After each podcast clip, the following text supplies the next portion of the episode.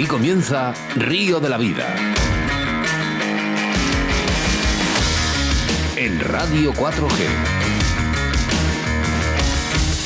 Tu programa de pesca con Óscar Arratia y Sebastián Cuestas.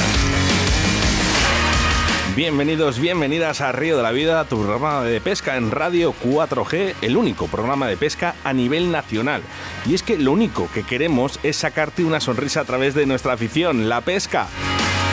Cómo no, a través de la frecuencia 87.6 de la FM en la provincia de Valladolid, a través de la 91.1 en Radio 4G Iscar, Tierra de Pinares y Segovia. Y cómo no, a nuestros oyentes también fieles a nuestra app Radio 4G Valladolid. Pero lo primero, saludos de quien nos habla, Oscar Ratia y a mi lado, como siempre, el capitán de a bordo, Sebastián Cuestas. Y es que hay momentos en la vida en que uno está a gusto, no, súper a gusto, y es que hoy, 23 de junio de 2022, comienza Río de la Vida, una jornada más, un día más, un jueves más. Seguimos sumando y es que gracias a vosotros esta familia cada día es más grande. Os invito a sumergiros en una apasionante aventura, cómo no, a través de las ondas de la radio, Oscar, cómo nos gustan estas cositas que vuelan por los aires, nuestra app radio para hacer lo que más nos gusta la radio, ¿no? Y la magia de la radio. Por cierto, tenemos ya un mensajito de un niño. Sí, luego, luego lo soltamos y como no, acompañados soy doctor Minayo, qué ganas tenía de verte aquí. Buenas tardes. Buenas tardes, doctor, ¿cómo estamos? Muy bien. Nuestro micólogo, Jesús. Hola, buenas tardes a todos. Encantado de estar aquí, como siempre. Venga, todos juntos. Hoy comienza Río de la Vida.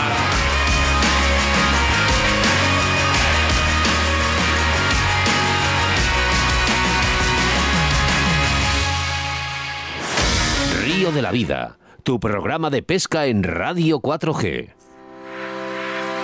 Tornos Roll. Fabricamos tornos para el montaje de moscas. Hablamos de un torno fabricado y mecanizado en España. 100% garantía de calidad con los mejores materiales y totalmente ergonómico. Giratorio 360 grados sobre su eje. Con mordaza extra endurecida que puede albergar anzuelos desde 30 al 3 barra 0. Con tensor y bloqueo pulido para que el hilo no sufra cuando esté en contacto con la mordaza. Muelle de sujeción para el hilo de montaje o tinseles, garantizado con dos opciones a elegir, en acero inoxidable o de aluminio anodizado. Puedes localizarles en Facebook buscando por Tornos Roll o en su teléfono 678 59 50 21 o en su página web tornosroll.com.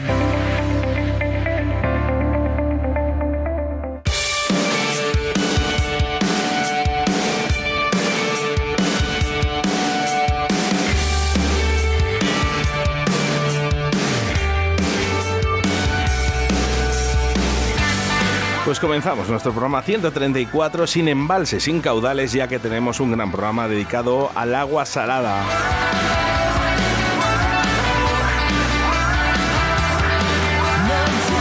Nuestra primera entrevista del día es para Paco López, hablando sobre la pesca de tiburones en Cádiz. Más concretamente hablaremos sobre la pesca del cazón, sí, sí, del cazón. Un auténtico especialista el que tenemos hoy en Río de la Vida.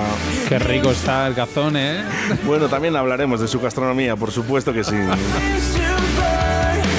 Pero antes, antes el patrocinador del día de hoy, que además es que estrenamos nuevo patrocinador y es nada más y nada menos que Torno, Torno Roll. Sí, porque Torno Roll es una joven empresa y ya no tan joven, ¿eh? porque ya al final lleva tres años con nosotros y se ha consolidado para dedicarse a la fabricación de tornos para el montaje de moscas. Hablamos de un torno mecanizado y fabricado en España.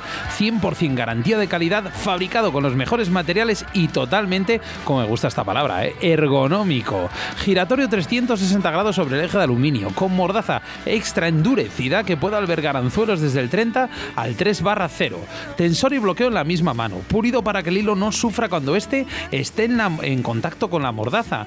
Muelle de sujeción para el hilo montaje o tinseles ligero y garantizado. Y una cosa que tengo que puntualizar, he visto un torno roll, y esto no me lo ha dicho Jorge, de color morado. Morado, sí, sí, sí. Es Joder. el nuevo diseño que tenemos eh, de Torno Roll. Me eh, me bueno, de eh. colores, de Me colores. Bueno, lo ¿Quieres más importante, esa pinza, ¿no? Esa pinza que yo, por ejemplo, yo le tengo que hecho hecha fuego el torno. Y ahí está, Sí, ¿eh? y, Impoluto. hay- y, por cierto, ¿eh? hay recambios y se puede pedir a través de www.tornorroll.com o si no, su teléfono 678 595021.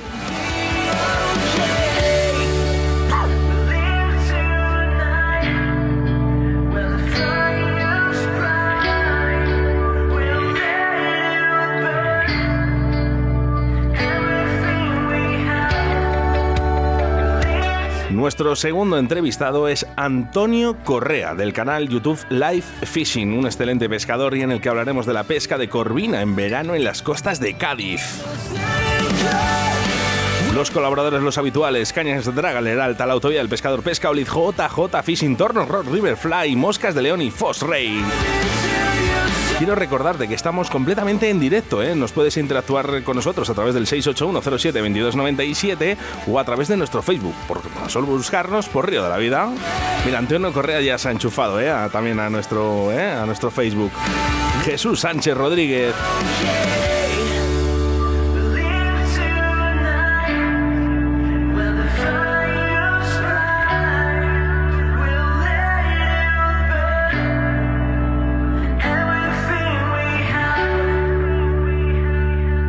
Río de la Vida, con Óscar Arratia y Sebastián Cuestas. En Río de la Vida te ofrecemos nuestro invitado del día. Pues sin perder tiempo, porque por primera vez en Río de la Vida vamos a hablar sobre el apasionante mundo de la pesca del cazón y los comportamientos de este tiburón vitamínico. Buenas tardes, Paco. Buenas tardes, Óscar. Muy bien, ¿qué tal estás? Pues nada, deseoso de compartir aquí un rato con ustedes y poder hablar de esta especie que no, por desgracia no suelo hablar mucho de ella porque es un gran desconocido de nuestras costas. Aparte, pero a nivel gastronómico, eso sí, todo el mundo sabe lo que es. Dices por desgracia, pero para nosotros es una alegría porque aquí en Río de la Vida no hemos hablado nunca de, esta especie. Tenemos aquí un poco, no sé si te has metido en las redes sociales, tenemos a la gente bastante alborotada eh, para esta entrevista. Pues fíjate, mm, te digo, no he tenido tiempo de, verlo. Acabo de llegar del trabajo y me he puesto directamente para preparar hoy la charla. Bueno, nos hacen muchas preguntas a través del 681072297. No estoy viendo Facebook, pero creo que también eh, luego te pido, si puedes, eh, entrar y, contestar a la gente, me, sería una alegría. Hoy es un día pues- en el que queremos saber más sobre este tiburón, que ronda nuestras aguas, además, muy cerca de nuestras costas españolas. Más de lo que creemos, mucho, mucho más. Lo que pasa es que no llegamos a detectarlo en muchas ocasiones. Bueno, ¿por dónde empezar? Este, este tiburón, ¿vale? De la especie Galeorinus galeo, es su especie en concreto, eh, tiene el problema de que es un gran desconocido en nuestras costas. Y claro, él, normalmente nos gusta hablar de que nuestras agua habitan tiburones, ya que para el turismo o simplemente para las localidades suele ser eh, malo o se percibe de una forma bastante negativa. De hecho, aunque esta es una especie de tiburón bastante, yo diría, bastante decente, ya que es un animal que llega hasta los dos metros de longitud y ronda entre los 45 como máximo 50, 60 kilos de peso, no llega a ser muy peligrosa para los bañistas y los pescadores en general. Es un tiburón de hábitos demersales, ¿vale? Se va siempre a localizar en la zona baja sobre el fondo, siempre patrullando de forma continua, llevando una vida ligada al fondo, aunque es cierto de que este tiburón también se aventura en aguas pelágicas, en profundidad de hasta mil metros, nadando sobre, mm, sobre la superficie del mar. Mm, aunque normalmente lo podemos encontrar entre los 40 y los 100 metros de profundidad asociado siempre a la plataforma continental. Pero aquí es donde viene. Y te dice, vale, entre los 40 y los 100. Pero esto muchas veces no se cumple, ya que en otras ocasiones podemos encontrarlo hasta en un simple metro de agua patrullando o simplemente descansando, que esto es lo que muchas personas no se dan cuenta. Aunque este tiburón es relativamente pequeño, ¿vale? En comparación con otros tiburones, es un animal eh, que puede llegar a ser bastante peligroso. De hecho, es un tiburón en toda regla, igual que cualquier otro mm, depredador grande. Es un animal fiero, voraz y combativo, digno de llevar la etiqueta de tiburón y de ser un animal en consideración. Es una especie que, como has mencionado anteriormente, está en nuestras aguas, pero lo encontramos en ciertos meses ya que estos realizan unas migraciones parciales y solamente tenemos presencia de las hembras cercanas a la costa, cuando llega los meses estivales. mientras que los machos se segregan, porque hay una segregación de, sexos hasta mm, que llega la temporada de apareamiento. Mientras tanto, siempre hembras y machos suelen estar mm, por una parte y por otra. Entonces en este momento en el que entra en contacto más con los bañistas, cuando llega el verano, ese de julio, y aquí, Paco, viene la, pregunta yo creo que más clave, porque está preguntándose la gente, ¿es peligroso para los bañistas con un sí o con un no? Mm. Eh, esto, con los animales siempre hay una cosa, que nunca hay una ciencia cierta. ¿Pueden ser peligrosos para el humano? Sí. ¿Realmente la práctica son peligrosos? No, ya que son animales muy asustadizos y no atacan nunca. De hecho, el comportamiento más general al detectar a una persona es huir. ¿Vale? En el único momento en el que podemos tener un ataque de estos animales es sencillamente porque lo estamos manejando, lo tenemos fuera del agua y el animal va a defenderse y que nos pille malamente y, no, y nos dé una dentellada de bastante consideración.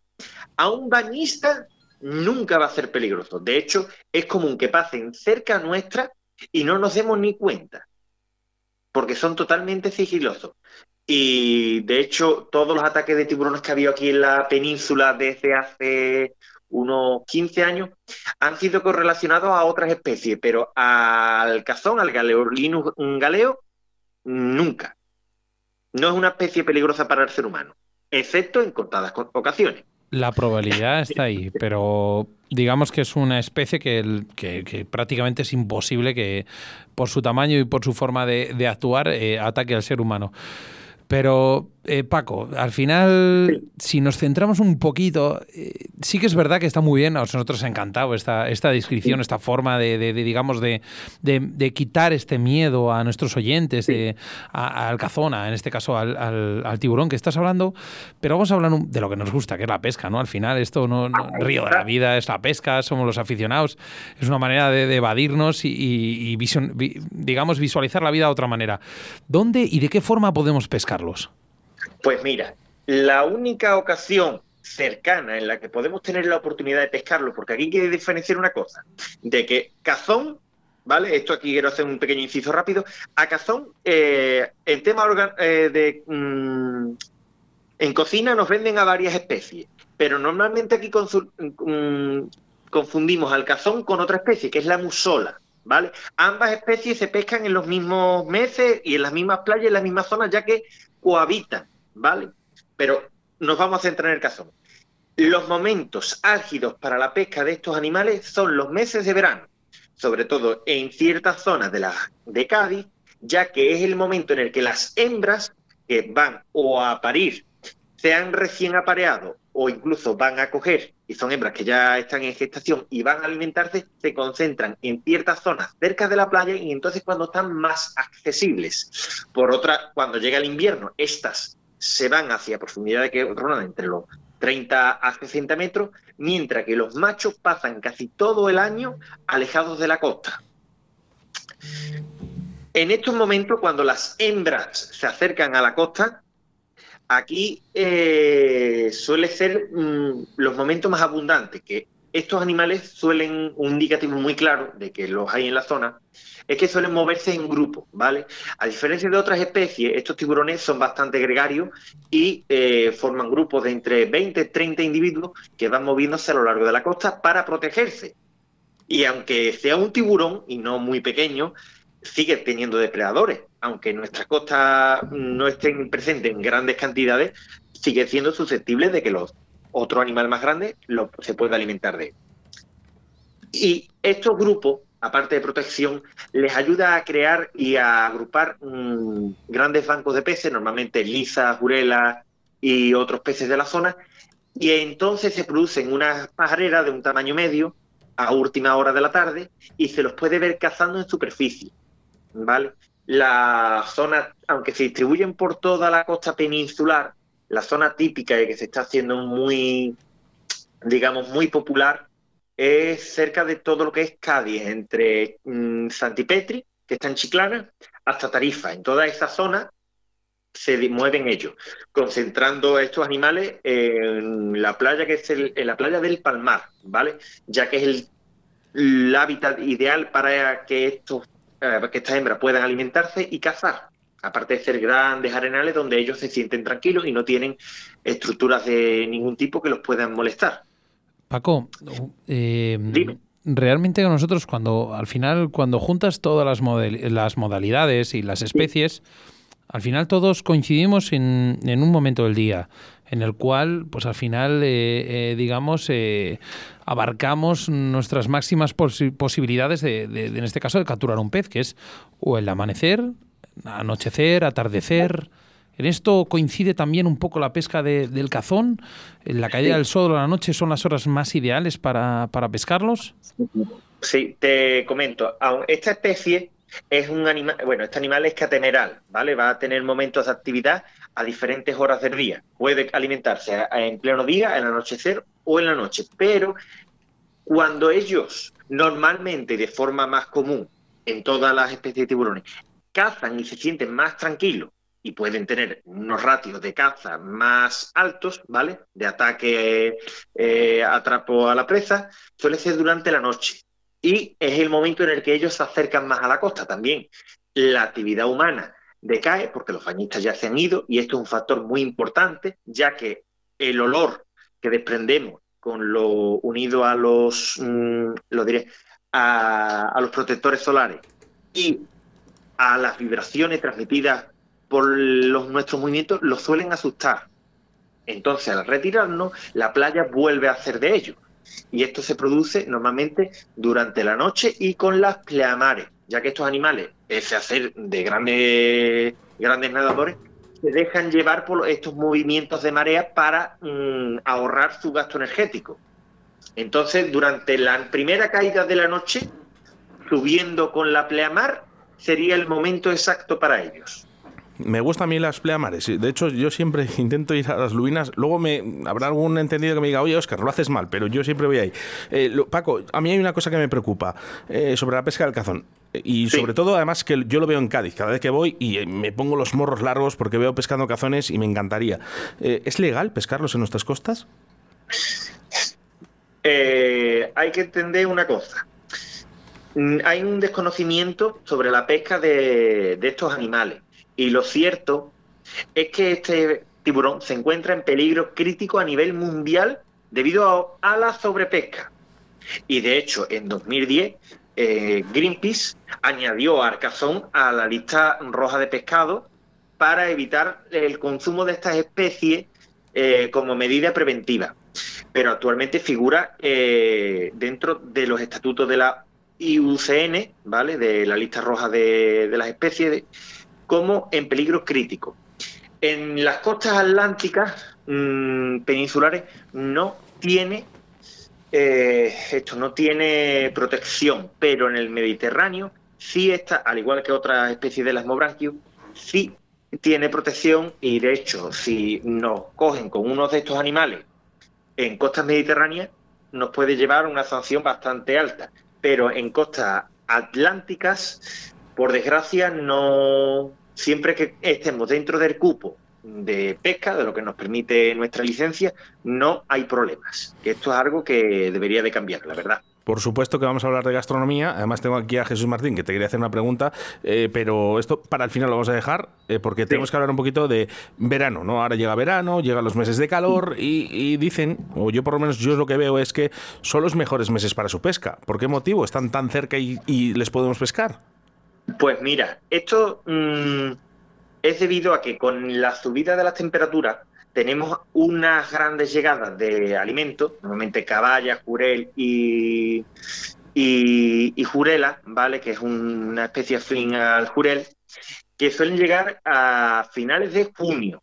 Y de hecho tenemos a las hembras que están o en gestación o sea, recién acaban de aparear a mediados de primavera y son animales que tienen una necesidad imperiosa por alimentarse unido a la abundancia de alimentos concentrado en esa zona, a la subida de la temperatura que acelera su ritmo biológico y a que en esa zona en concreto de la costa de Cádiz se concentran, es el momento en el que eh, ellas llegan, que sería entre julio y agosto, que son los meses más fuertes, aunque siempre hay animales que llevan sus procesos biológicos más adelantados, Y llegan a partir de junio o incluso antes, y otros que van más atrasados y se prolonga a más de septiembre, llegando hasta incluso octubre. Pero su momento fuerte en el que se encuentran las playas es entre julio y agosto.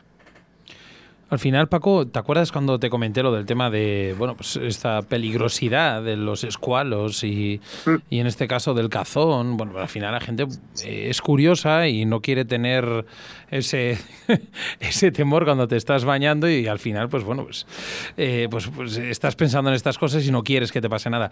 Pero sí que es verdad que, que, bueno, tú has hablado de varias especies y en este caso el cazón es el, que nunca ha estado eh, presente en estos problemas. ¿Cuántas especies escualos habitan normalmente por, por tus costas o por nuestras costas? Pues mira, nosotros tenemos una buena biodiversidad en cuanto a especies, pero el problema es que no hay porque sencillamente mm, las hemos pescado. De hecho, las poblaciones de las mobranquios han reducido hasta un 80% de lo que había, sobre todo en el Mediterráneo. Perdona, entonces estás diciendo que se han extinguido, ¿no?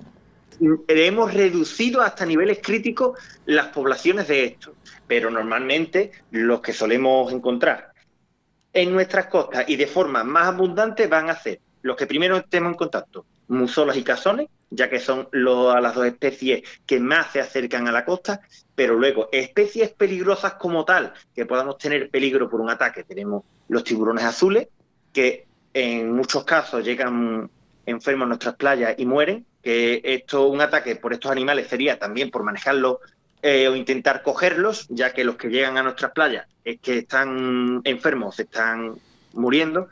Tenemos también, bueno, teníamos poblaciones residentes de tiburón blanco, sobre todo en las costas de Mallorca, pero casi los tenemos extintos en el Mediterráneo. Aquí tenemos registro de una captura de un tiburón toro, ¿vale? Eh, Carcarinus no, Leucas, que esta especie sí es peligrosa y de hecho en todo lo que es la costa de Cádiz es un entorno de cría perfecto para esta especie y tal y como van las cosas, mm, yo creo que en 15, 20 años ya los tendremos residiendo en nuestras costas, ¿vale? Debido al cambio climático y que entre en contacto de forma directa alguna especie de jaquetón, ¿vale? Del, del género de los carcarinos, pero pocos, pocos tiburones en real son, en realidad son peligrosos para nuestro manejo y que veamos diariamente en nuestras costas. Otra que solemos ver dentro del cabe de una forma más frecuente, aunque son raros, son los tiburones grises. ¿Vale? Pero no es, no es normal. No. Casi hemos acabado con ello, que no hay peligro, vamos. Yo no me meto muy profundo a, a nadar y de hecho, cada vez que calo, con el kayak, porque yo practico mucho esa modalidad, siempre voy mirando hacia atrás y hacia los lados y siempre tengo mm, el pensamiento de que hay algo debajo mía. Pero por desgracia la realidad es que mm, no debemos de temer porque no hay, porque los hemos eliminado. Sí. Realmente, bueno, antes hablabas de que, de que los machos eh, se quedaban en las profundidades, las hembras en época estival se arrimaban más a las orillas pero, ¿qué diferencia realmente hay entre los machos y las hembras en estos comportamientos? Estos comportamientos se debe a la necesidad, simplemente necesidad de que la hembra debe de consumir y debe de adquirir una cantidad de grasa y de vitelo para generar el huevo, porque estas especies son ovivíparas, ¿vale? Guardan los huevos fecundados dentro del interior de la hembra, una especie de, útero. Entonces, claro, para que esa hembra genere ese vitelo y esa gónada, mm, lleva un proceso de vitelogénesis. Entonces debe de comer de, forma, de una forma muy copiosa y eso la obliga a acercarse, mientras que los machos, la generación de esperma es un proceso que biológicamente es muy poco costoso. Y entonces, eh, normalmente, cuando están en épocas que no están ni reproduciéndose ni, eh, ni alimentándose cerca de la costa, se suelen presentar eh, una buena correlación entre machos y hembras. Pero los momentos en el que las hembras tienen que acercarse a la costa para alimentarse, los machos se quedan en aguas profundas. Y siempre hay esa segregación de sexos, siempre. Es algo muy curioso. Y ambos grupos de sexos se mueven por mm, en distintas zonas y siempre formando grupos, o de machos o de hembras. Nunca están... Fuera, fuera de entrevista, porque ya es, a nivel personal. Eh, ¿Crees, crees que, deberíamos, de cuando pescamos este tipo de cazones, eh, este tipo de tiburones, deberíamos de soltar a las hembras? Pues mira, sí. Y esto es debido a que el cazón, ¿vale? Los tiburones normalmente se dividen en dos grandes grupos. Los tiburones mayores, estamos hablando de mm, animales que superan los 3 metros, 3 metros y medio hacia adelante, y los tiburones menores, ¿vale? Por debajo de los 3 metros. El cazón entra dentro de los tiburones menores, pero a diferencia de todo este gran grupo de especies, tiene un desarrollo y una maduración muy, muy lenta. Eh, ¿Vale? Que esto suele ser algo típico de los ejemplares, eh, bueno, del grupo de tiburones mayores. De hecho, se tiene un, un ejemplar marcado en 1951, ¿vale? Que era un individuo de 135 centímetros, ¿vale? Con una edad estimada de 10 años. 35 años después lo volvieron a capturar y solamente había crecido 6 5 centímetros. Son una tasa de crecimiento muy, que yo diría, demasiado lenta. Y, esto es lo que ha, llevado a que mm, esté en tal peligro, porque no se regeneran los stocks y luego que la maduración mm, sexual normalmente suele estar a los 10 años de edad. Pero en la realidad las hembras tardan entre 13 y 15 años y los machos entre 12 y 17 son unas edades de maduración sexual muy tardías, que se corresponderían a animales mayores. Y que no, es, acorde, no es acorde su longitud con el peso, porque estábamos hablando de, dos metros, ¿no? Con pesos de 60, entre 60 y 80 el que más, ¿no? Eh, ¿no? ¿no? son acordes, ¿no? Deberían de estar un poquito más gorditos. Son prácticamente eh, muy finos. Sí, son bastante, son bastante esbeltos. No, le hace, no son tiburones especialmente corpulentos. Y luego es lo es que en los animales, los organismos acuáticos suele pasar esto, que al no tener el, el problema de la gravedad suelen ser mucho más largos o grandes que los organismos terrestres. Pero es un tiburón bastante esbelto. Mira, tenemos por aquí a Jesús Martín, que te quería preguntar. Eh, ¿Estás con el tenedor puesto, Jesús? Eh, bueno, la verdad es que eh, de la primera pregunta que tenía planteada para... Me has contestado bastante con el cabo del tiempo, pero eh, era que qué incidencia tiene la pesca comercial en, en cuanto a estos animales pero ¿y cómo está la pesca recreativa en cuanto a eso? ¿Cómo se abastece la hostelería? ¿Es solamente de la pesca comercial o también los que pescan de manera deportiva pueden aportar a los restaurantes y tal peces? Eh, ¿Qué técnicas existen para pescarlos en cuanto a pesca comercial y en cuanto a pesca recreativa?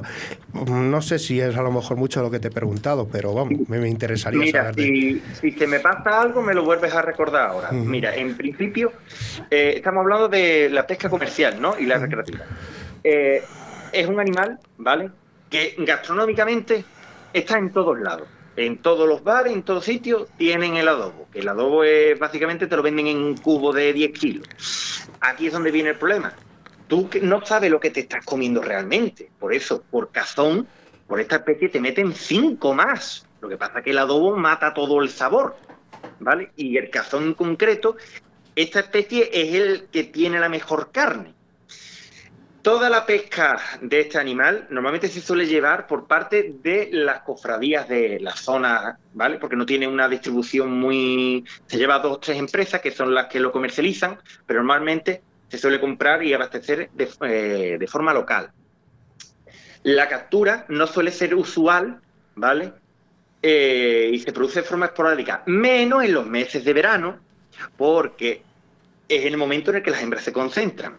Que de hecho, en la zona de Cádiz, en el Parmá, que allí está la cofradía de Conil, tienen un arte de pesca que le dicen cazonera, que es una red de, malla especial, con una luz de, malla bastante más grande, y en una tirada, un solo barco es capaz de capturarte 500 hembras. Ojo al dato, solo hembras. ¿Hay, hay tantas? las que están en la zona. Eh, no hay tantas. El problema es que pone una red cruzada transversalmente y cortas la playa. Y como van en grupo, coges el grupo entero. Ese es el problema. Y esa es la forma que normalmente se suelen abastecer. aparte que también se pesca internacionalmente porque es una especie que se encuentra en todo el mundo. Pero cuando no hay cazón, pues te vas y compras tiburón azul, lo coges, lo cortas a taco y lo echas, y le echas al adobo y lo vendes igual. Ahora aquí es donde viene el problema. Muchas veces, al no encontrarse cazón o no se pescarse por parte de los profesionales, ¿vale? que tienen unos cupos, o eso espero yo, eh, en la zona en donde se dan siempre sola vez mm, lo que siempre se ha dicho, eh, trapicheo y meneo con él. Yo sé de gente, pescadores de pesca submarina, que van y llenan la barca hasta arriba de una persona, tener 10 rifles cargados, bajarse y en cada bajada disparar a un animal para vender. Y pescadores de, de de playa, que cogen vacaciones, hacen todo lo posible para los meses en los que estos animales están pescar, pescar, pescar, pescar para vender. Paco, al final es vuelta a la, burra, al trigo, ¿no? Al final vemos que es un pescado que es eh, gastronómicamente eh, da muchas salidas y hay aquí un problema muy grande. Nos vamos a ir al 681072297, ¿no? Con preguntas de, nuestros oyentes. Vamos para allá. Buenas tardes, amigos. Eh, Ramón de Tarragona. Me encanta el programa y me encanta hablar de tiburones también. Nada, un pequeño comentario. Por tu zona se ven verdaderas masacres de ellos en la playa, con alguna fotografía que se ha comentado alguna vez en redes. No voy a decir nombres ni tal, pero vamos, el nombre del mismo pez define a alguno de los que puso esas fotografías. Como decías tú, bien ah. decías de cupos y tal, 7, 8, 10 peces en la playa muertos, lo veo... Bueno pero aquí es donde está, el problema. Paco, vamos, a, vamos, a, acabar el mensaje y luego lo contestamos. Amenazada, como estás diciendo. Y como bien amenazada, bueno, amenazada está en todo lo que, lo que se trata de todo tipo de tiburones. Está claro que es la pesca comercial, eh, palangres, etcétera, los que han hecho bajar la, la, cantidad de peces que hay. No es cosa de la pesca deportiva. Está claro que podemos hacer uso de anzuelos circulares, para minimizar cualquier problema de devolución, ¿no? Pero vamos. Bueno, es, eh, me fascina. Eh, me he perdido un marcaje que han hecho hace poquito eh, en el norte de Cataluña de tiburón azul, o sea, de tintoreras. Tenía que haber ido, pero cosas del trabajo no he podido ir. Eh, subió mi compañero Sergi Ado de Tarragona, pero bueno, el, barco con el que estuvo no tuvo la suerte de, poder marcar, pero hemos estado marcando, hemos hecho marcaje de tiburones y devolución, claro, para estudio. Y lo que comentabas de los tiburones blancos, pues ha habido varios ataques de blanco a, no a personas, por Dios, eh, en pesca deportiva, pescando atunes. Eh, el tiburón blanco del Mediterráneo es especialista en, atunes, o sea, especialista en seguir palangreras, en seguir líneas de pesca y, es especialista comiendo atunes. Eh, eh, tenemos dos, ataques del de hace dos años, creo. Uno aquí en Mallorca, como comentabas, eh, un atún de unos 200 kilos, un mordisco perfecto, se quedó casi todo el atún. Y otro en el estrecho de Mesina, otro mordisco grande. Después en Túnez eh, se quedó enredado uno enorme también en una de las jaulas de engorde de, de atún. Y otro en una red de estas pelágicas famosas que utilizaban los franceses, eh, también que lo siguen usando en las zonas de Túnez y Marruecos, eh, redes de deriva. Se quedó enganchado uno enorme hace también un par de años. Nada, un abrazo. Bueno, cuidaros mucho. También nuestras experiencias, ¿no? De, nuestros oyentes, Paco. Dime, dime. Digo que experiencias también de nuestros oyentes con los tiburones. Hombre, por, por supuesto. A mí siempre me gusta escuchar hablar de estos animales. Bueno, Paco, eh, por terminar, yo la verdad que sería una entrevista para hacer, yo creo que una valoración de muchísimo más tiempo. Lógicamente que vamos a volver a retomar el cazón y, lo tengo claro, pero sí que nos gustaría que un momento, un momento de tu vida que, va a quedar grabado como pescador en tu memoria.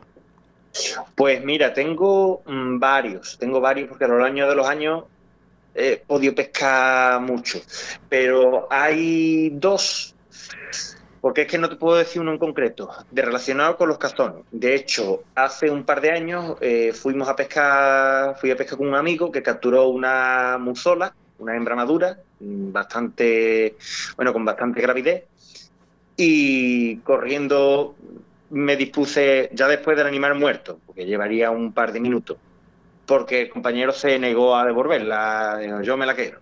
Pues acabé realizándole una cesárea y abriendo la hembra y pude sacar unas, creo que eran unas 32 crías totalmente desarrolladas que al final, mm, por suerte, estaban lo suficientemente desarrolladas las tuvimos unas tres horas en una poza con agua y las pude liberar sin mayor problema. Y el otro fue... Eh, Paco, eh, una, pregunta que, yo no lo sé. ¿eh? ¿Eres biólogo? no, no soy biólogo. Soy técnico en acuicultura. Lo que pasa que he estado en un porrón de sitio y yo soy del que en vez de quedarse mirando se tira el fango.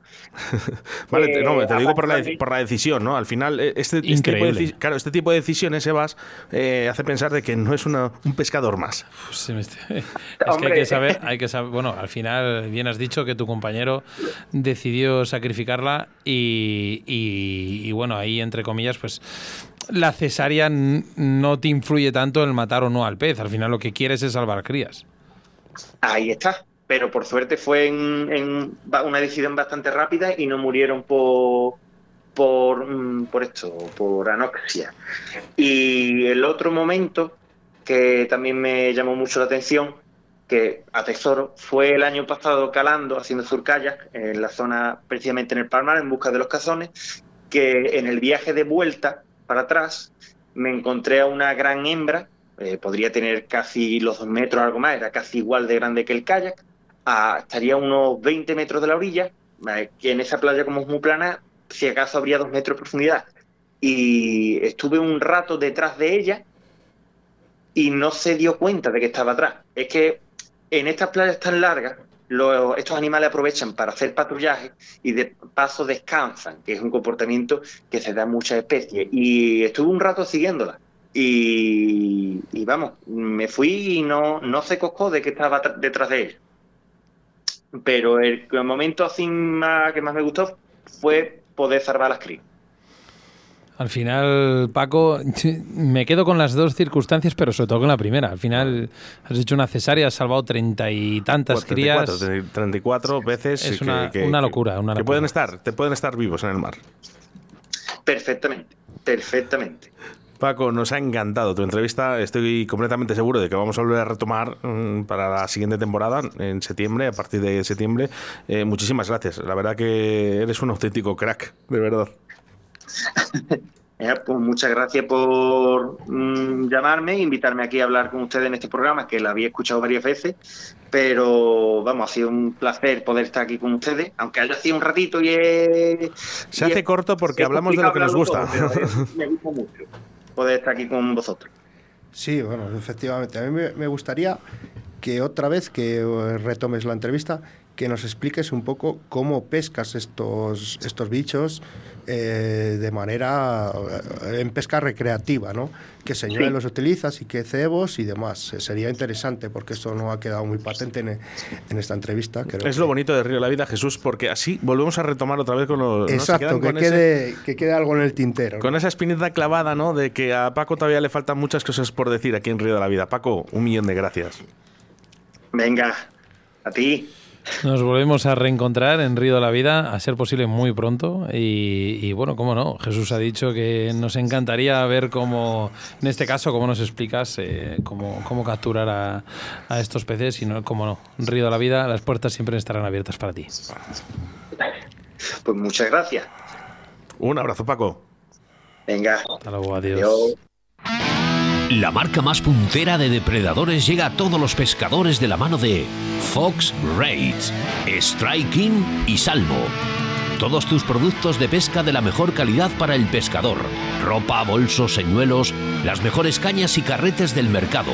Encuentra nuestros productos en tu tienda de confianza o visita www.foxrakes.com www.salmo-fishing.com Búscanos en Facebook o Instagram y suscríbete a nuestro canal de YouTube Foss Race Fishing TV España para no perderte ninguno de nuestros estrenos, novedades y poder participar en los sorteos mensuales. Fox Race, la marca de los pescadores más exigentes. Fox Rakes, Fishing TV España. Escríbenos un WhatsApp a Río de la Vida. 681 07 22 97. Bueno, pues 681-07-2297, también mensajes a través de nuestro mail y WhatsApp, ¿eh? ¿eh? de Facebook, que hay mucha gente conectada ya. Sí, mucha, mucha gente conectada. Mira, entre ellos. Oye, ¿qué ha pasado hoy a través de la aplicación móvil? Eh, eh, Sebastián, creo que hemos batido el récord. a través de la aplicación móvil, de verdad, ¿eh? Ha estado, ha estado muy activa. Mira, nos comentaba por aquí Ramón, que lo hemos tenido en ese gran audio que ha dicho. decía, buenas tardes, equipo. David Tomás Alonso también nos saludaba. Sergio Bello. Desideiro Tejedor Fernández también nos saludaba. mira, por aquí, por aquí también teníamos a Carlos Cabornero. Bueno, al final, Carlos cuando habla es como, como, pues eso, como tener aquí a una, una Biblia. Decía, es por experiencia que tengo con depredadores de agua dulce, de agua salada, no tengo ni idea. Eh, al final, si puedo hablar el texto entero de Carlos, podríamos estar aquí todo el programa, Oscar. es, es, es, que no, es que tiene una conversación muy larga. Decía por aquí, también le contestaba Antonio Correa, decía Carlos Carbonero, no te preocupes si hablamos. y mira, por ejemplo, también teníamos a Hernando Eraso, como no, nuestro gran oyente que siempre nos tiene aquí las tardes en Río de la Vida. Decía, buenas tardes, saludos cordiales desde el otro lado del charco, Pasto, Colombia. Oye, ¿qué, cómo nos gustaría ir a Pasto, Colombia, no? Sí, hoy había gente de Chile, de Argentina, eh, de, Colombia. Diego Hernández. Nos encanta, de verdad, eh, decía, de, todos los países. Sí, desde Chile, región de Araucanía. Oye, fíjate tú, ¿dónde está eso? ¿Dónde está eh? eso? No tengo ni idea. Ni idea. Ni idea. Perfecto. Bueno, nos vamos al 681-07-2297 porque la semana pasada era el cumpleaños de un niño. Sí, el hijo de Diego Pinar. Bueno, pues nos ha contestado, Sebas. Vamos a ver qué dice. Equipo del Río de la Vida. Gracias por mis felicitaciones. Son muy, gran, muy grandes. Un abrazo, chavales.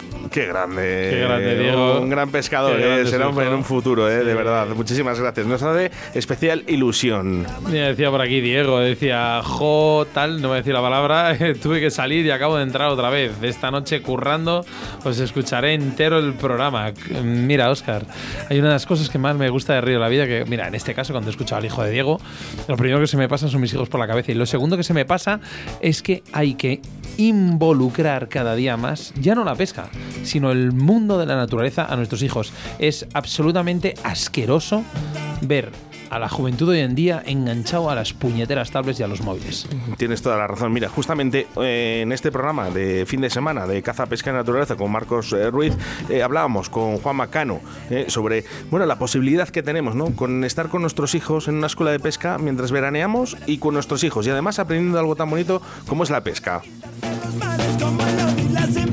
Vente, tengo que en que siento lo que sientes. Sumo mi consumo con conocimiento.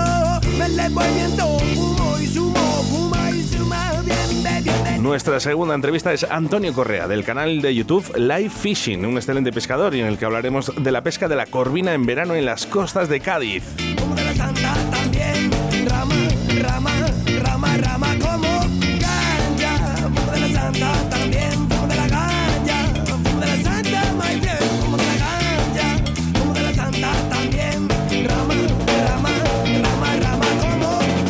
Síguenos a través de Facebook, Río de la Vida.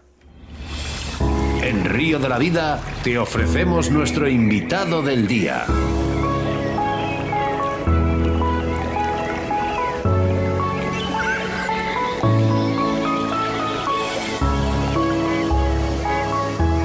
Y hacia Huelva nos trasladamos para hablar con el experimentado pescador Antonio Correa del canal de YouTube Live Fishing. Buenas tardes, Antonio. Buenas tardes, buenas tardes. Un placer estar por aquí, por, por Río de la Vida. Muchas gracias por la invitación. Fíjate, te voy a contar un secreto antes de empezar. La de tiempo que yo te tenía en la agenda preparado para hacer esta entrevista. Pues muchas gracias, hombre. La verdad es que yo sigo mucho el, el Río de la Vida, lo, porque la verdad me, me relaja mucho hablar de pesca, escuchar hablar de pesca. Incluso yo soy un amante también de, la pesca de agua dulce. Eh, también he hecho mis pinitos detrás de los, las bases y, demás. Y me, cualquier programa que sea de, de la actividad cinegética, yo, de pesca, caza, eh, yo intento seguirlo y darle mi apoyo porque creo que, tal y como se ha estado escuchando justo antes de, yo entrar en antena, no hay nada mejor que enseñarle a la juventud el, el mundo rural, las actividades cinegéticas, porque creo que desde esos valores eh, ya sabemos lo que se habla, ¿no? De los cazadores, los pescadores y demás, pero realmente los cazadores, los pescadores son los que mejor cuidan el, medio ambiente. Por también, como ¿eh? ha dicho Paco... Masterclass, masterclass de Paco también, ¿eh? Sobre la pesca de cazones. Sí, lo que pasa que, que Paco, eh, ahora es cuando la gente está empezando a conocerlo, es uno de los grandes desconocidos. Yo la primera vez que lo conocí, eh, dije, este tío... Madre mía. Sí, sí. Por, eso, por eso de ahí, de ahí que no hemos hablado tanto sobre la pesca de cazón, sino más un poco sobre sus comportamientos, ¿no? Porque al final Paco lo que ha hecho es estudiar, ¿eh? estudiar el, cazón, ¿eh? De tal manera que es lo que hemos querido intentar, eh, bueno, pues para que la gente en la audiencia supiera, ¿no? Un poquito más sobre el cazón. Ya hablaremos de la pesca, ¿eh? Pero creo, creo que es oportuno que Paco hablara de lo que realmente sabe, ¿no? Que es de cazones. Sí, de hecho, eh, Paco ha hecho algo que incido yo mucho a, toda la gente que me pregunta por redes sociales, eh, cómo pueden tener mayor éxito con las especies y demás. Y yo básicamente lo, resumo a cuatro puntos muy importantes. El primero es conocer a las especies, no a nivel de Paco, porque a nivel de Paco es eh, una auténtica barbaridad. Yo creo que eh, ni en siete vidas naciendo y muriéndome llego al nivel que tiene Paco pero sí es cierto de que conociendo los aspectos más básicos de, la biología de los peces, ese sería el punto número uno. El punto número dos, eh, hacer una buena, aprender a hacer una buena planificación de la jornada. El punto número tres sería la localización del, del escenario de pesca, del comedero donde entran los peces. Y ya el cuatro, pues la, la acción de pesca, porque si no llevamos una acción de pesca adecuada, por mucho que hagamos los tres primeros pasos correctamente, vamos a fracasar en el intento. Pues, pues de esto, de esto, de esto vamos a hablar, sobre todo de corvinas. ¿eh? Hablamos un poquito también del comportamiento de este pez. ¿eh? Por cierto, en Huelva es un sitio ideal para poder pescarlas. Sí, de hecho la, la costa de Huelva, el Golfo de Cádiz, porque también la, la zona de la desembocadura del Guadalquivir, que por cierto es, una zona que, está protegida para, para, la corvina, para su reproducción, ya que, pues en fin, creo que todo el mundo, la mayoría, está al tanto de lo que viene ocurriendo últimamente en la costa de Huelva con las masacres a, las corvinas y sobre todo justo antes del, del desove, al igual que el sexto profesional. Eh, mira de reojo al sector deportivo, creo que también deberían Creo que nosotros no debemos de entrar en confrontación con ellos, pero sí creo que ellos deberían de hacérselo mirar porque es el pan de ellos, del día de mañana, y están el que esquilmando las especies. Han esquilmado los cazones y están detrás de las corvinas y las están diezmando. Las están diezmando desde hace cuatro años aquí se han cogido cerca de 150.000 toneladas, 150.000 kilos, perdón, 150.000 kilos eh, eh. de, de, corvina. No sabemos lo que hacemos. Eh, es que nos daremos cuenta cuando en España actuamos mal, tarde y, y, al final pasa lo que pasa. hay que poner soluciones. Claro, lo bueno de la corvina, lo positivo, que eso no lo tiene el cazón. La corvina es un pez de crecimiento rápido, prácticamente crece a un ritmo de un kilo aproximadamente por año y alrededor de los 7, 8 kilos ya es un pez que puede dar sus primeros pinitos eh, como reproductor, lógicamente, no al, al ritmo o con la eficacia que puede tener un gran reproductor de corvina de 40, 50, 60 kilos, pero sí son muy precoces a la hora de, la reproducción, algo que es muy importante para, para el mantenimiento y la sostenibilidad de la especie. Pero claro, si se le pegan palos de 60, 70, 80 mil eh, kilos de corvina justo en el de en, el, en la fresa, en el desove, pues nos vamos a encontrar un día pronto que, que nos vamos a tener que ir a otras costas, como por ejemplo en Portugal. Yo que vivo aquí en, en la frontera con Portugal, yo veo que en el país vecino, eh, además tengo envidia de, de, ellos, eh, allí se cuida mucho a, todo, a la naturaleza en general. Allí se cuida mucho que no se peguen esos palos a las corvinas, ni a las lubinas, ni a las doradas, ni a ningún otro, otro pez. ¿Los, pesos que podemos ver por Huelva eh, varían entre los 7 y 8 kilos? ¿Les hay más grandes? Corvinas aquí llegan a superar los 60 kilos. Madre mía.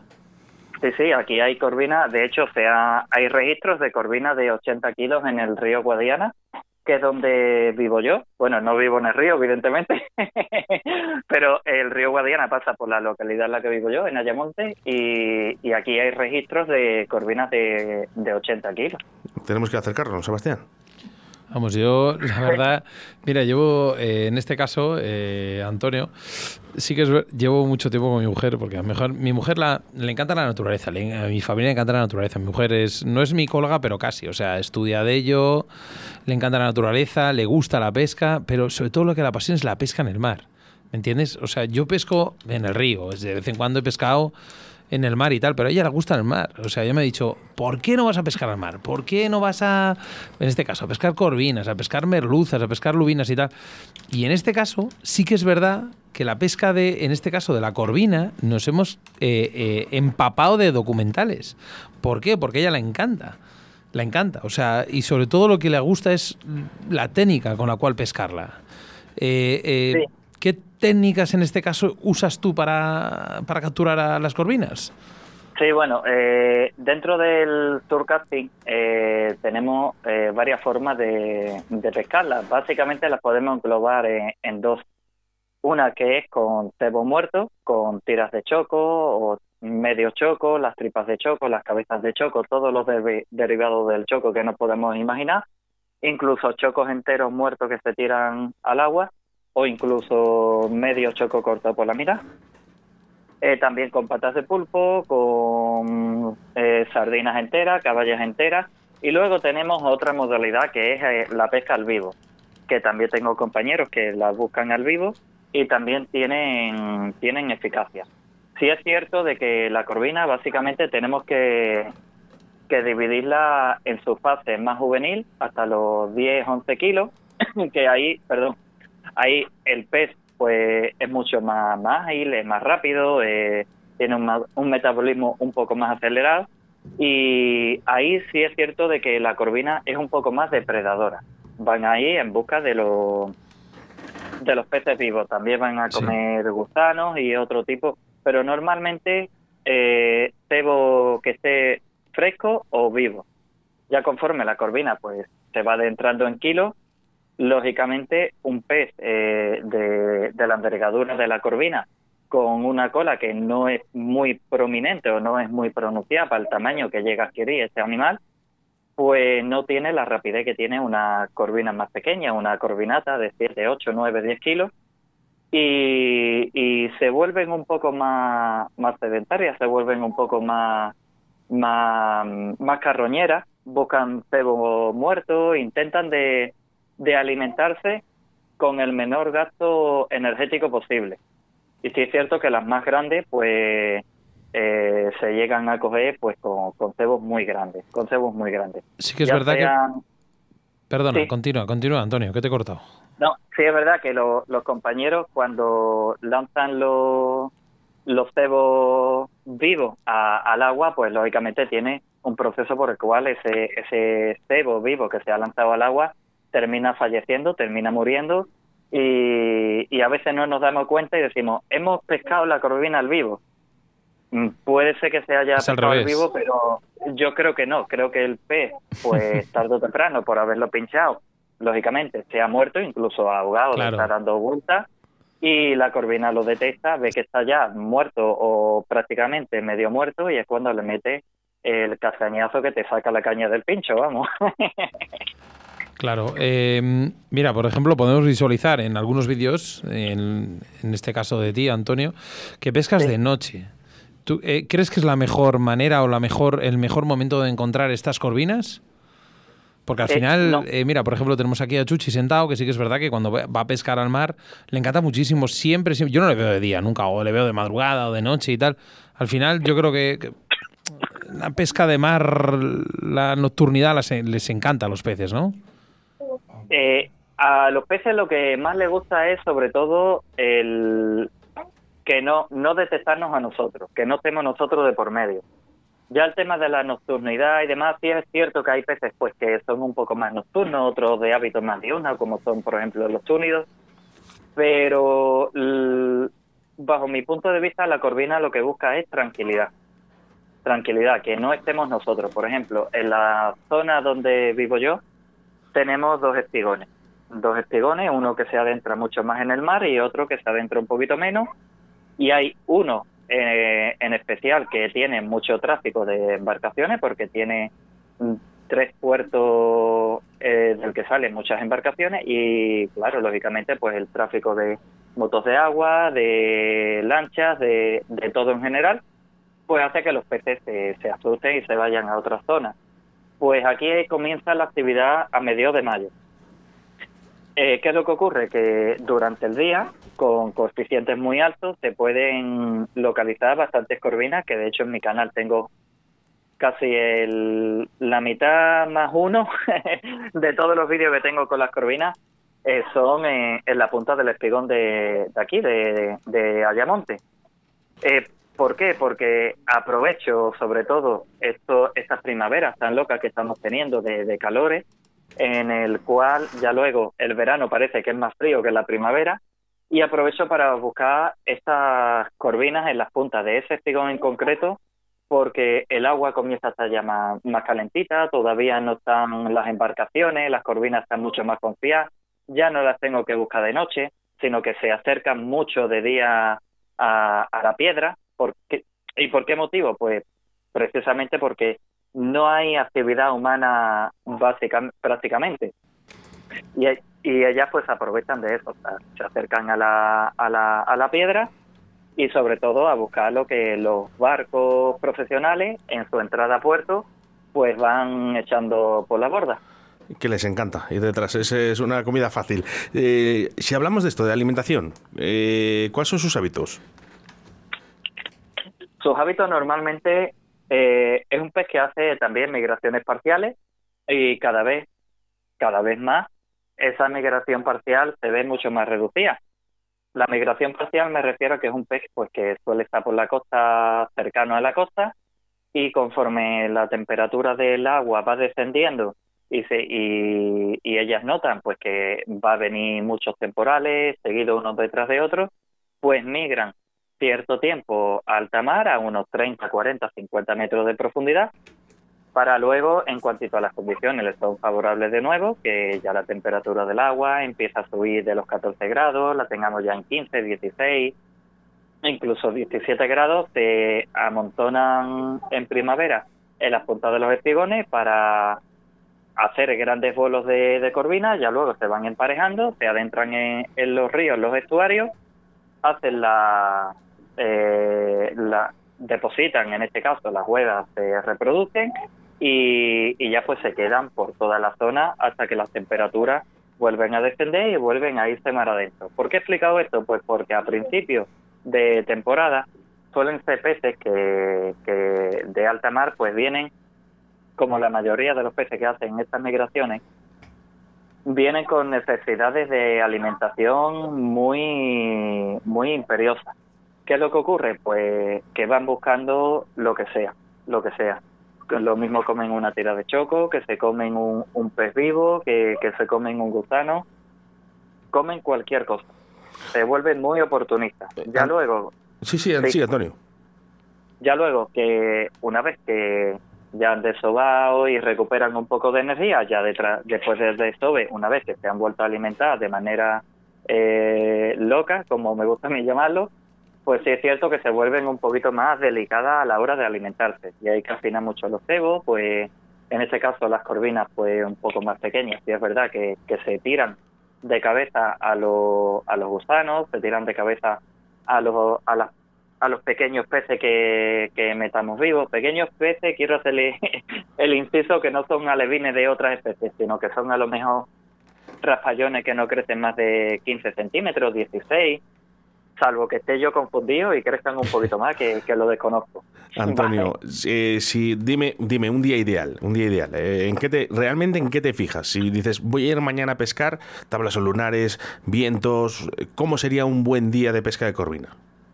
Vale, a mí sobre todo la, la luna para la corvina me gusta cuando ya está menguando la, la luna. Todavía hay un poco de claridad de noche, pero no lo suficiente como para que lo, las posibles presas la detesten. Aún así, a mí me gusta buscarlas mucho de día, me gusta buscarlas sobre todo esos grandes coeficientes de, de 90, 100, ciento y pico, en las puntas de los espigones, ya que los espigones suelen tener una zona eh, de subida, una zona que es, eh, es ciega, no tiene corriente, y por contra, de, luego de bajada, pues se torna un poquito lo, la, la situación y la zona que estaba pues sin, sin corriente pues eh, se queda con corriente y ya pescaría para el otro lado. Pero básicamente me gusta a mí la, la punta del espigón y lanzar lógicamente sobre todo la hora y media, dos horas que, que dura la parada de la marea y meterla ahí pues grandes grandes tiras de choco, cabezas de choque y demás. Condiciones, pues sobre todo que haya eh, viento de suroeste, que es un viento que, que para esta zona es buenísimo, es un viento que viene de mar hacia tierra, cargado de humedad, por lo tanto mueve el agua, la risa y levanta mucho mucho alimento del fondo. Eso lo, lo que hace pues que los animales lo detestan, lo saben, se acercan a, a la orilla, a la piedra prácticamente a comer y ya pues se encuentran con nuestro cebo y nos ponen los equipos al límite. Antonio. Tenemos aquí una pregunta de Jesús para ti. Sí, bueno, que ¿cuál es para ti el cebo predilecto para la corvina? Yo he visto un montón de vídeos de esa zona tuya, de la zona de la esquina de Huelva, Sí. ¿no? Y, y veo que la inmensa mayoría eh, utiliza mucho el choco, ¿no? Porque allí es muy abundante. El choco vivo, ¿no? Es eh, ¿Qué te parece ese cebo? No sé si tú tienes predilección por alguno más o bueno, ya sé que has metido más, eh, depende del pez pasto que haya en, en el momento y tal, pero yo he visto que el choco creo que es una cosa que vamos, que no falla, ¿no? ¿Qué opinas tú de eso? El choco es el cebo por excelencia, el que mejor resultado da eh, por este por esta zona, porque el choco es muy abundante en la zona de Huelva. Hay muchísimo choco y la corvina lo, detecta pues como algo algo natural, algo que, que, que, que normalmente ella está acostumbrada a llevarse la boca. No es como, por ejemplo, eh, un cebo importado de, de otra zona que Además, es, es muy curioso porque tanto el americano como el coreano eh, son cebos importados y para la corvina funciona muy bien. Pero yo creo que al final el, la, el key de la cuestión está en el choco. La pata de pulpo es un, es un cebo muy selectivo, un Sí. cebo duro, no le ataca al pescado pequeño y lo puedes tener ahí y si te entra el banco de corvina pues vas a tener la, la garantía de que esa pata de pulpo va a estar ahí y, y lo van a ver y se lo van a comer. Pero el, el choco tiene, tiene algo particular, tiene un atrayente que no lo tiene el resto de cebo que tenemos por la Nos lo, Antonio, nos lo estaba diciendo Jesús mientras estábamos eh, haciéndote la entrevista. Decía, el choco, el choco, el choco es lo que al final es el cebo más atrayente. Pero sí, lo que- o incluso un, un calamar, Sí, bueno, un, un yo la, la verdad sí. es que el, dentro de la ría, lo que más resultado me ha dado a mí, dentro de la ría, incluso 15 kilómetros río arriba, ya que la, la corvina es un pez que, que tolera bastante bien la, la baja salinidad. Eh, dentro de la ría, a mí lo que mejor me ha funcionado ha sido el choco, pero en las puntas de los espigones, lo que mejor me ha funcionado a mí ha sido la, la pata de pulpo. La pata de pulpo. la pata de pulpo. ¿Dónde está el pulpo? ¿Cómo va a poner la pata? Ahora de caro. Claro, lo, lo que pasa Es que... una, es una broma, es una broma. Al final Sí, lo sé, lo sé. Ahora mismo está todo, todo muy caro, pero bueno, en fin. Está, el gaso- está la gasolina y el gasoil como para salir a pescar, como digo yo. Pero lo que sí que está claro que no tenemos que utilizar ni el gasoil ni la gasolina para entrar en un canal de YouTube. Tu canal de YouTube, ¿qué podemos encontrar aquí y cómo se llama? Cuéntanos un poco, Antonio. Bueno, mi, mi canal de YouTube es Live Fishing, Live Fishing para en castellano. Sí. y lo ahí pues van a encontrar a, a un chalao que, que va de pesca. Yo lo que intento hacer es enseñar a la gente todo lo que yo sé porque creo que la pesca, eh, ra- sobre todo la base de la pesca, tiene que radicar en el compañerismo, en ayudarnos unos a otros, eh, para porque lo que hoy me hace falta a mí, mañana le puede hacer falta a otro compañero y viceversa. Y Efectivamente. creo que si, si partimos desde el compañerismo, desde el respeto al medio ambiente, desde y todo eso es lo que intento yo eh, en mi canal, en mis vídeos, pues transmitir. Sí es cierto de que también me llevo peces para casa para comer, pero si capturo 10 peces, pues me llevo dos y suelto 8 porque creo que con dos tengo suficiente para comer. Y si ya tengo pescado eh, en el congelador, pues lógicamente va todo de vuelta al agua. Invito a la gente eh, a, que, a que vea tu canal. Hemos estado viendo antes, hemos soltado un vídeo antes del programa. Eh, las imágenes son buenísimas. Sí, de, hecho, eh, no quería empezar Sebastián Cuestas porque justo había pillado en una picada y me dice, Oscar, Oscar, mira la picada, mira la picada. No vamos a empezar todavía. Tenemos que ver, visualizar todavía esta picada. Lo ponemos ahora al final del programa, ponemos el vídeo. muchas gracias, muchas gracias. Sí, la verdad es que el, me gusta mucho la edición de los vídeos, me gusta mucho el, grabar, siempre intento cuidar al máximo detalle. Me llevo prácticamente todos los días mm, intentando de lo que... Básicamente el cuerpo de, de los vídeos míos parte de una introducción con una música muy épica, con imágenes del pesquero, ya luego pues montando el equipo y ya luego la lucha con, con los bichos.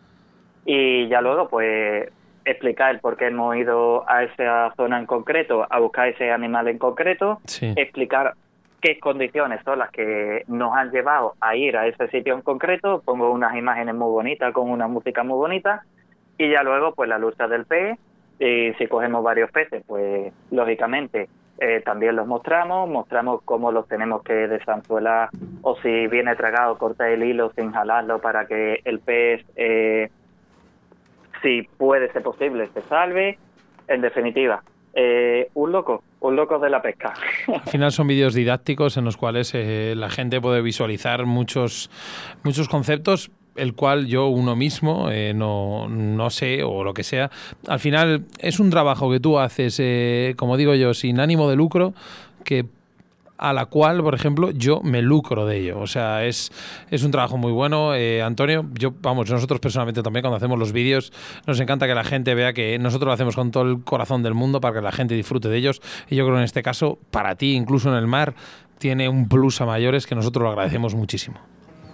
Yo lo agradezco sobre todo a todo el mundo. Hay mucha gente, incluso ahora he hecho un pequeño parón y tengo ahí varias colaboraciones pendientes que poco a poco pues las iré no, comunicando a, la comunidad de que que yo les digo que estás loco por seguirme. para nada, para nada. Además, haces algo, haces algo muy bonito, que es enseñar, enseñar. Sí, de hecho, eh, en fin, tampoco eh, porque estoy viendo también mucho, hay que reconocerlo, no, no pasa absolutamente nada, porque hay mucha gente que no le gusta el, pues que se enseñen cosas, porque yo pienso que están, eh, no, no creo ni siquiera que, estén, creo que lo que tienen es miedo, ¿vale? Pero por desconocimiento. Eh, quiero puntualizarlo bien, si me lo permite solamente un minutito, lo del miedo. El miedo es simplemente que no hay formación en la pesca deportiva, sobre todo en, en, agua salada, en, la pesca de mar costa.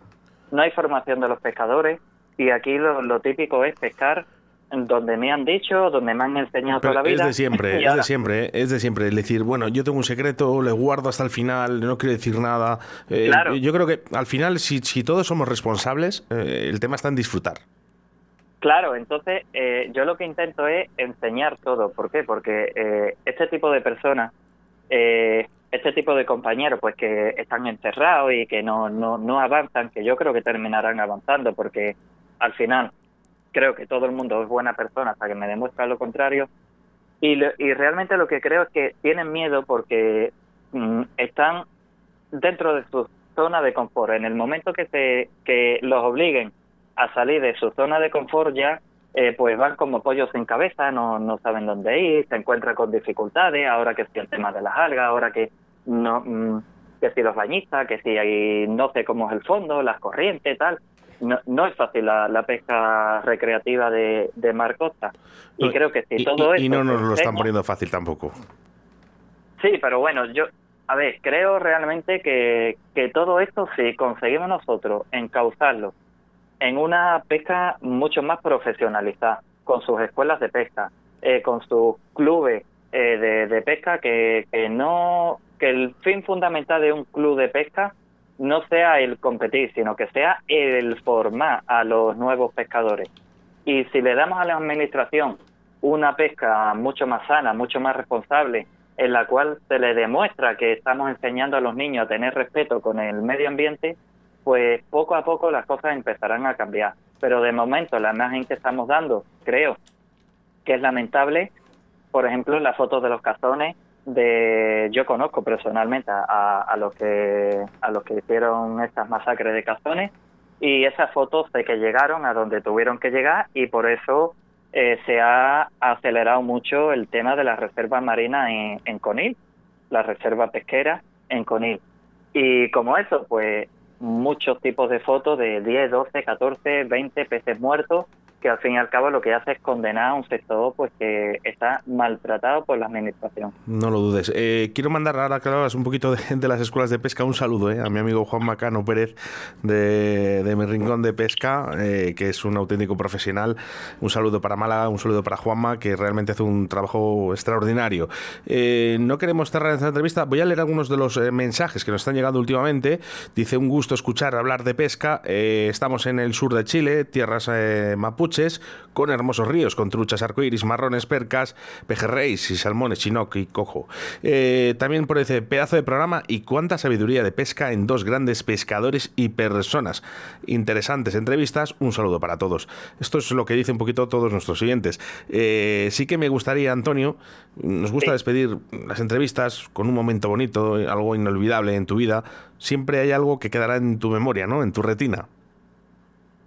Sí, bueno, en mi, en mi retina han quedado dos cosas. La primera, la, la impotencia que se siente cuando tienes un, una corvina eh, exageradamente grande al otro lado de, la caña y ves que no puedes hacer nada. O sea, no, no puedes hacer nada, eh, incluso yendo con hilos de un 0,50, con anzuelos de un 7 barra 0 reforzado, con gametas de un 0,60, 0,70 y ver que el carrete lo tienes prácticamente ya al límite, incluso frenando la bobina con los dedos y el pez al final lo que hace es que si iba a 10 kilómetros hora, ahora eh, te mete un arreón de 20, 25 y no puedes hacer nada. Ese fue uno de los momentos que, que me, me quedó grabado en la retina y, y no me sentí mal, me sentí bien porque conocí la verdadera fuerza que tiene la naturaleza. Y otro fue pues mi primer gran robalo que, que solté, porque yo he tenido también un proceso de, de crecimiento en el cual yo también, pues, por desconocimiento eh, y ya pues al conocer a Juanma, a varias personas más, pues me metí en, en el mundo de, de una pesca más responsable y yo también mataba muchos peces, los reconozco, desde aquí pues pido disculpas lo, lógicamente por la parte que me toca por haber llevado la, la, pesca a la situación en la que está. Sí, pero Antonio, pero no, no, no, teníamos, quizás hace años no teníamos los conocimientos que tenemos ahora. Claro, entonces ahora toca trabajar para revertir la situación y que nadie dude que lo vamos a conseguir entre todos. Y, y claro, cuando yo ese primer pez, que bueno, lo porque me llevé un robalo de 5 kilos y medio para casa, lo abrí, estaba cargado de huevas, se me partió el corazón y, y digo, yo esto no, no puedo seguir haciéndolo. Y ya cuando cogí otra lubina de otro de 6 kilos, y conforme la cogí, la desanzuelé, eh, la metí en el agua, la recuperé y se fue nadando, mmm, dije, yo no puedo matar estos animales, no puedo. Yo si me llevo para comer, me tengo que llevar un pescado de un kilo, kilo y medio, pero esos grandes reproductores yo no, no puedo, no puedo matarlo porque eh, me causó muchísimo respeto. Qué bonitas palabras al final tienen una fuerza y una freza estos animales tan grandes que, que, no se puede equiparar a, como bien has dicho, a esos peces que, que pueden ser eh, asumibles para llevarse para casa para comer. Pues al final, al final la pesca en el mar no podemos equipararla con la pesca en el río ni demás. Eh, yo soy el primero en pescar un pez en el mar y llevármelo a casa a comer porque al final, eh, eh, bueno, pues como bien he dicho, no se puede equiparar una cosa con la otra. No, no, al final es comida, pero podemos elegir que que comemos para contribuir a que los estos de peces no sigan mermando a los niveles que están mermando. Antonio, in increíble la entrevista, de verdad, ¿eh? Me ha encantado, Muchas gracias. me ha encantado, me ha encantado. Es, es- es un aparte que eres un tío de puta madre, hablando malamente.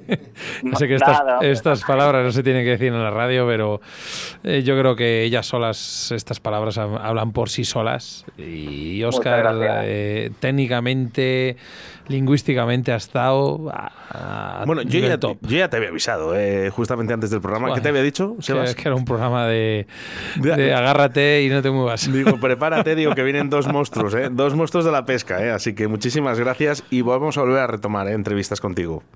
Sí, volveremos a retomar. Yo daros las gracias a ustedes por el trabajo que estáis haciendo, por dar visibilidad a la pesca, otra manera de hacer las cosas, y darles las gracias a todos los compañeros por el trabajo que también hacen día a día a playa, que eh, en las playas, en los ríos, que me consta que hay muchos que hacen recogidas de basura, hacen también eh, jornadas para concienciar a la gente de, de- de lo importante de, de hacer otro tipo de pesca. Darle mi reconocimiento a todo este tipo de, personas y a todas las escuelas que están sonriendo ahora y a todos los compañeros que están compartiendo. Oye, Antonio, Muchas gracias a todos. ¿te, te- te suena de algo mm, primera gala de premios pesca a nivel nacional? Sí, sí, estuvo Juanma, puede ser, ¿no? Sí, bueno, pues eh, ya te aseguro que nos vemos a la segunda, en persona. Mu- muchas gracias. Será un placer estar por allí y salvo que me pase algo, yo estaré. Bueno, estaré. te vienes si con Paco, ¿eh? Te vienes con Paco, ¿eh? Que sé que tenéis amistad. Sí, sí, bueno, me tengo que llevar también a mi mujer porque si no, no... Además, ya me la ya me la advertido. Cada vez que te vayas de viaje me llevas, digo, sí, sin problema ninguno. Bueno, Iremos los qué bonito, eso. No hay problema, ¿eh? Nosotros somos igual, familiares, siempre, estamos juntos. O sea que tanto Sí, sí, sí, Sebas sí. con su mujer, yo con mi chica, eh, Jesús Martín también con su mujer. Nosotros somos en familia. Carritos también con, va con Dam, eh, con el perro de Sebas. Bueno, pues todos un poco de familia. Qué cabrón. Eh, Antonio, un abrazo muy fuerte. Un abrazo a todos y muchas gracias. La marca más puntera de depredadores llega a todos los pescadores de la mano de Fox Raids, Striking y Salmo. Todos tus productos de pesca de la mejor calidad para el pescador. Ropa, bolsos, señuelos, las mejores cañas y carretes del mercado. Encuentra nuestros productos en tu tienda de confianza o visita www.foxrakes.com www.salmo-fishing.com Búscanos en Facebook o Instagram y suscríbete a nuestro canal de YouTube Fox Race Fishing TV España para no perderte ninguno de nuestros estrenos, novedades y poder participar en los sorteos mensuales. Fox Race, la marca de los pescadores más exigentes. Fox Rakes Fishing TV España, Río, Río de la Vida, tu programa de pesca en Radio 4G.